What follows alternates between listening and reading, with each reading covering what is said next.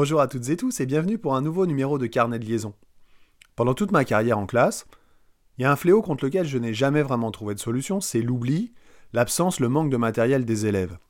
Que ce soit le manuel scolaire, la calculatrice, les activités effectuées les séances précédentes, ou même un stylo ou une feuille, j'ai toujours eu l'impression pendant 20 ans que les élèves n'avaient pas leur matériel.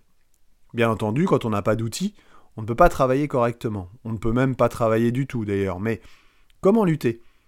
Comment lutter quand l'élève n'a rien, jamais rien? Je ne parle pas de l'élève qui oublie de manière très ponctuelle une équerre, un rapporteur, une calculette ou un manuel scolaire, mais contre l'élève qui de manière récurrente n'a pas ses affaires et qui vient avec son sac à dos vide. Comment lutter quand la moitié de la classe est dans ce cas? On coche? On met des croix? On construit une usine à cases avec une graduation de punitions et de sanctions? Mais alors on passe son temps à mettre des croix en classe. Les retards, les absences, le travail non fait, le matériel oublié.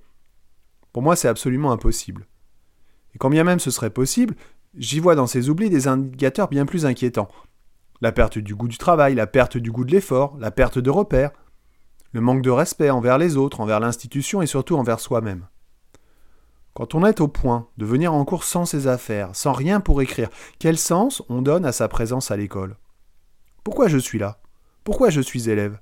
Qu'est-ce que je viens faire? Qu'est-ce que je viens chercher à l'école? Il n'y a rien de personnel à tout ça, parce que les affaires manquantes ne le sont pas uniquement en physique, elles le sont dans toutes les disciplines. Pour ces élèves, en fait, la scolarité n'a pas de sens, et il faudrait, ou il faut, réfléchir au-delà de ça, et, et donc mettre des croix pour ces oublis de matériel n'a aucun sens non plus.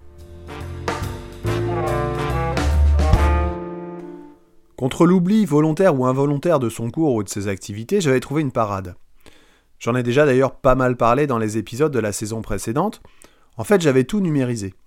Et à tout moment, chaque élève pouvait retrouver l'intégralité des cours, des activités, des TP, des exos sous format numérique, avec prêt éventuel de tablette ou d'ordi pour consulter les, les documents. Donc il n'y avait plus d'excuses. Tout le monde avait de quoi travailler en termes de contenu disciplinaire. Mais il y avait un truc qui m'horripilait par-dessus tout, c'était le fait que les élèves n'aient pas de feuilles, notamment pour l'évaluation. Non seulement on perdait 10 minutes en début de séance le temps que tout le monde puisse trouver une feuille, mais en plus de cela, ceux qui distribuaient les copies à tir larigot étaient toujours les mêmes. Dans chaque classe, on a un ou deux fournisseurs officiels de copies qui se fait effeuiller gentiment de son précieux paquet. Pour contrer ça, j'avais donc mis en place un système qui fonctionnait pas mal, le paquet solidaire en début d'année, quand tout le monde ou à peu près est encore frais, dispo, de bonne volonté et avec des feuilles, je demande à chacun de faire un don de quelques copies que je stocke précieusement. Et à chaque fois qu'il y a une éval pendant l'année, je sors le paquet solidaire, et les élèves qui n'ont pas de feuilles piochent dans ce paquet. Pas de perte de temps, pas de raquette, pas de conflit, pas de problème. On commence l'éval en temps et en heure, et dans de bonnes conditions. Si vous aimez cette émission, N'hésitez pas à en parler autour de vous, à mettre 5 étoiles sur votre plateforme préférée ou un petit commentaire, ça fait toujours plaisir.